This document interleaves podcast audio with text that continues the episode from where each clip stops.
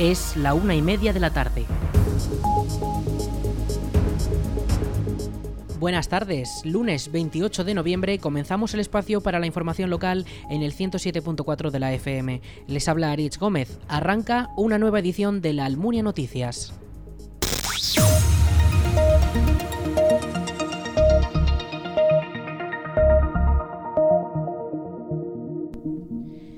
Este pasado domingo el Club Deportivo La Almunia ganó frente al Club Deportivo Tamarite en la duodécima jornada del grupo 17 de la tercera división. Los almunienses se impusieron con un resultado 2 a 1 en un partido marcado por la igualdad en la primera parte, pero que la Almunia dominó en la parte final.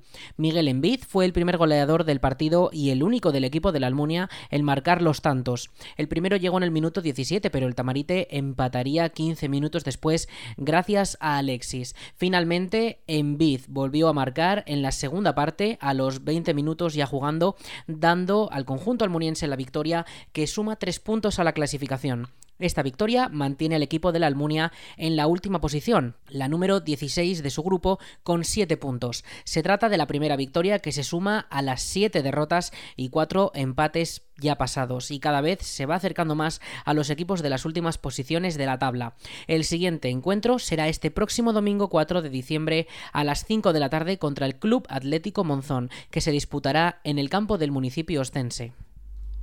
El Ayuntamiento de la Almunia ha anunciado la ampliación de la bolsa de empleo para operarios. El boletín oficial de la provincia de Zaragoza ya recoge la convocatoria y las bases para esta ampliación de la bolsa de empleo de operarios de servicios múltiples del Ayuntamiento englobados en el subgrupo C2.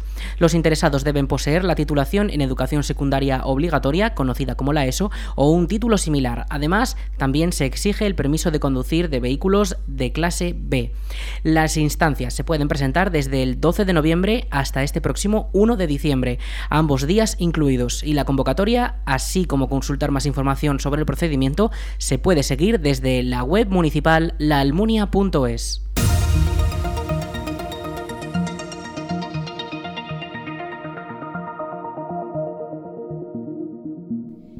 La campaña de la poda de los árboles comenzará en los próximos días en la Almunia. La empresa adjudicataria del servicio está ultimando los preparativos y las labores comenzarán en dos de las principales plazas de la localidad, la Plaza de España y la del Jardín. Escuchamos a Juan José Moreno, teniente alcalde de la Almunia. La poda, como todos los años, pues ahí tenemos en la Almunia prácticamente, tenemos cerca de, de 1.800, 1.900 árboles y arbustos. Eh, que están cuantificados, ya que hubo que hacer una, un, inventario para, para, hacer la oferta, para que hicieran la oferta de esta, de esta poda también. Entonces, eh, bueno, pues ya nos viene, tenemos de diferentes especies, de diferentes clases de arbolado, con lo cual cada uno requiere un tipo de poda y cada uno eh, requiere también un tiempo. Pero ahora lo primero que tenemos que hacer la semana que viene, no sé si le darán tiempo este jueves, viernes, a hacer algo, pero si no el lunes van a empezar por la Plaza de la Iglesia, la Plaza de España, para eh, podar todas las moreras que hay en las dos plazas y, los pequeños árboles que hay ahí también para colocar esa iluminación navideña que va a través de los eh, de las ramas de los árboles haciendo un pequeño circuito y hace falta que esté eh, podado. Y ya continuarán estimamos que en el mes de febrero eh, pueda estar eh, totalmente acabada, pero ya te digo, por las diferentes especies y cada un árbol lleva un proceso distinto. Pero bueno, confiando en que se haga mejor, que sé que se va a hacer mucho mejor que, que, la, que la vez anterior, porque fue un poco abrasiva este tipo de boda y ahora pues eh, se va a realizar con mucha más técnica, se va a realizar con una dirección de obra y esa dirección de obra dirá, que es una empresa externa, dirá qué, cómo y de qué manera tienen que podar. Y para ellos y para eso estarán para notificarlo al ayuntamiento si hay algún tipo de, de problema o de inconveniente para paralizar la obra, decirle cómo lo tienen que hacer, cómo se tiene que hacer en cualquier tipo de licitación. Los primeros lugares para la actuación se han escogido debido al montaje de la iluminación navideña que se monta sobre los árboles y se necesita que estén adecuados. Más de un millar de árboles y arbustos que hay plantados en la Almunia están incluidos en este servicio de poda que, según las estimaciones del consistorio, durará hasta mitad de invierno como mínimo. Las aceras de la avenida La Vega Castillo de la Almunia permanecerán en obras durante las próximas semanas. Este pasado martes comenzaron las reformas de las aceras que permitirán tener un mayor espacio para los viandantes y una mayor seguridad en el firme que evitará desperfectos y posibles baches. Escuchamos a Juan José Moreno, teniente alcalde de la Almunia. Bueno, sí, ya hemos visto y lo hemos sufrido, como podemos decir, eh, los pequeños inconvenientes que tienen este tipo de obras. Es una obra que se realiza en la avenida La Viaga Castillo. Han empezado justo en la acera donde está el Superfrescos y el, centro de salud, pero eh, una vez que esté ya con toda la parte de, de movimiento de tierras, de picar, mover bordillos, pues se pasará al otro lado. Eh, siempre decimos que este tipo de obras, y sobre todo en una vía como la Viaga Castillo, la avenida La Viaga Castillo, que es muy transitada, pues siempre generan un poco de problemas tanto para los viandantes, para los coches o para cualquier tipo de, persona que en ese momento quiera aparcar en, en, esta parte que es un poco, digamos, más comercial y se suele aparcar bastante pero son los pequeños inconvenientes que, se tiene y por eso pido precaución. Está todo señalizado en los pasos de peatones, a la entrada al colegio y diferentes vallas y las obras. También hay operarios que están pues con la señalización para cortar el paso, dar el paso en algún momento dado. Y bueno, pues espero que en tres, cuatro semanas, como estaba en, el pliego, en la adjudicación, esté totalmente resuelto y bueno, sobre todo que en estas navidades ya esté totalmente acabada. Eso es lo que esperamos si no surge ningún inconveniente, pero bueno, es una obra más que estaba pendiente y como digo, pues deseando ya que acaba de empezar, pero deseando que acabe muy pronto. Estas obras se han comenzado en la acera más cercana al consultorio médico y continuarán con las del lado contrario al colegio Florian Rey, que desde la zona de la Plaza de los Cineastas hasta la zona del consultorio médico verán una mayor anchura de las aceras y un pavimento renovado con adoquines nuevos y más grandes que mejorarán el firme. Las obras se esperan que estén finalizadas para las fechas navideñas.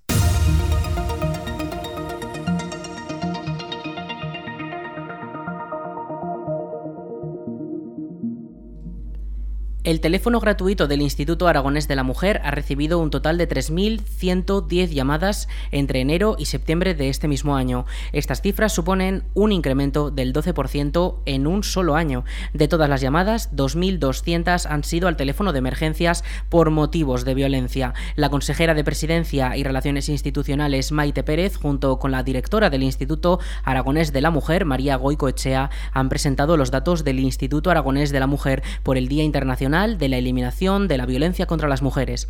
La consejera se ha mostrado contundente y ha expresado que las mujeres, por el mero hecho de ser mujer, no pueden ser objeto de violencia y ha destacado que la violencia machista es algo que nos interpela a todos y también que hay que trabajar de forma transversal para poder llegar al conjunto del territorio.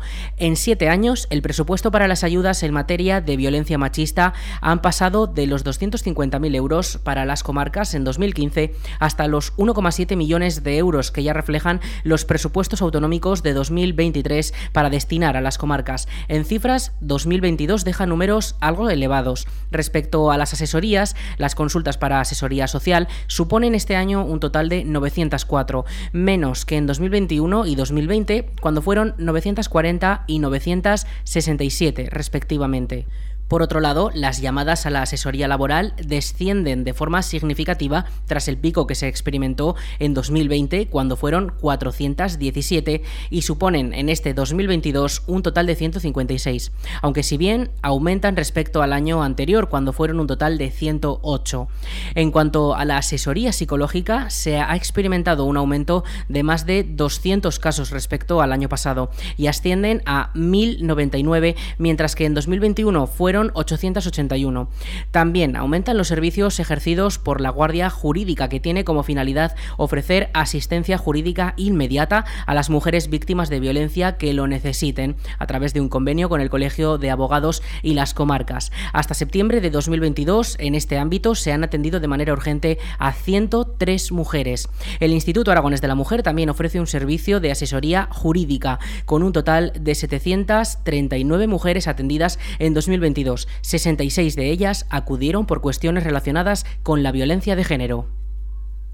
La Diputación de Zaragoza ha distribuido 350.000 euros entre los 12 grupos de acción local que desarrollan su labor en la provincia. Las subvenciones corresponden al Plan de Promoción y Desarrollo del Medio Rural y se distribuyen en función de la implantación de cada una de ellas en el territorio.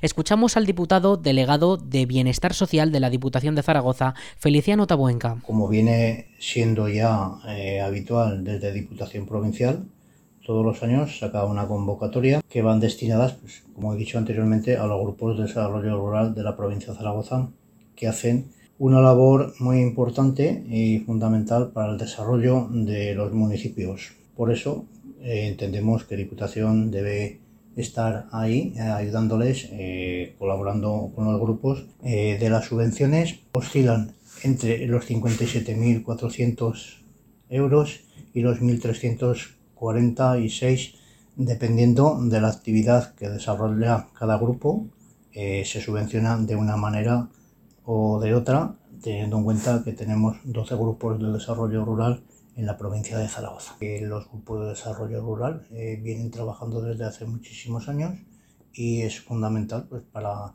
que el medio rural siga de una manera u otra visible y vivo por el tema de la despoblación y todo lo que se pueda ayudar a los eh, grupos de desarrollo rural para que la actividad que vienen desarrollando con los programas es fundamental para el propio desarrollo del medio rural y los pueblos de la provincia de Zaragoza. Los grupos de acción social son asociaciones u otro tipo de entidades sin ánimo de lucro e encargadas de la gestión de la estrategia de desarrollo local de una zona concreta del medio rural. En ellos deben estar representados tanto las administraciones públicas como los agentes socioeconómicos privados de ese territorio, lo que garantiza la participación de todos los sectores en la gestión de los fondos LEADER y de desarrollo local participativo. Se han beneficiado de estas ayudas los 12 grupos que fueron seleccionados por el Gobierno de Aragón para gestionar las estrategias de desarrollo local participativo durante el periodo 2014-2020 y que actúan en al menos uno de los municipios de la provincia de Zaragoza. Entre ellos encontramos Fedivalca, que trabaja en Valdejalón y el campo de Cariñena. El importe de la subvención concedida es mayor para aquellos grupos con más implantación en la provincia. De este modo, la cuantía máxima de subvención concedida es es de 57.400 euros y la menor de 1.300 euros. Los grupos deberán realizar las actuaciones para las que se les ha concedido la ayuda antes de que finalice el año.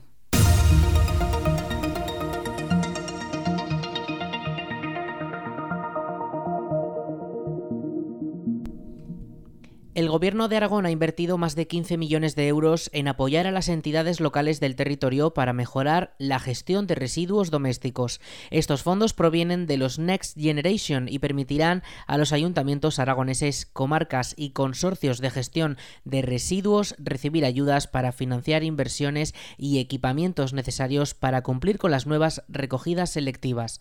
La primera de las líneas de subvención está centrada en la recogida separada de bioresiduos. Serán 6,2 millones de euros para 12 beneficiarios con el objetivo de fomentar la recogida selectiva de los bioresiduos en cantidad y con calidad. La segunda de las líneas está diseñada para favorecer el tratamiento en el propio lugar de los bioresiduos mediante compostaje comunitario e incluso doméstico. Han distribuido casi 1,4 millones de euros entre 12 entidades. De este modo, en los núcleos más dispersos o aislados del territorio aragonés se podrán evitar desplazamientos de residuos y se favorecerá el aprovechamiento del compost resultante. La tercera de las líneas ha otorgado 6,5 millones de euros para la mejora de dos plantas de compostaje existentes en Huesca y Zaragoza y fomenta la nueva creación de cuatro plantas en Alcañiz, Calatayud, Teruel y Sabiñánigo. Además, casi un millón de euros se va a destinar a mejorar o a construir nuevos puntos limpios e incluso algún punto limpio móvil. En este caso, son 11 las entidades administrativas las que recibirán subvención. Toda la inversión pretende facilitar la gestión de los residuos municipales de un modo acorde con las directivas europeas y con la nueva normativa nacional, de modo que los bioresiduos se recojan en su propio origen de manera separada del resto de los residuos domésticos para que puedan ser reciclados tratándolos adecuadamente para convertirlos en compost. Vamos con la previsión del tiempo.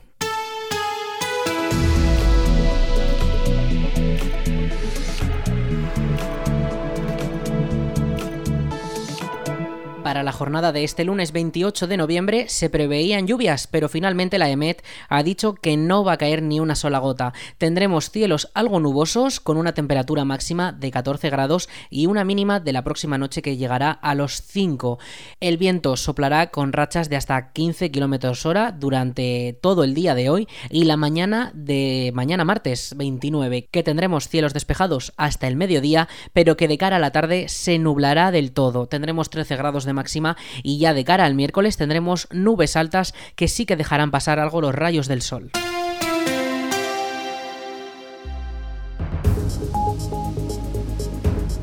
Hasta aquí la información local en la Almunia Radio. En unos minutos a las 2 toman el relevo nuestros compañeros de Aragón Radio Noticias. Más información en laalmuniaradio.es.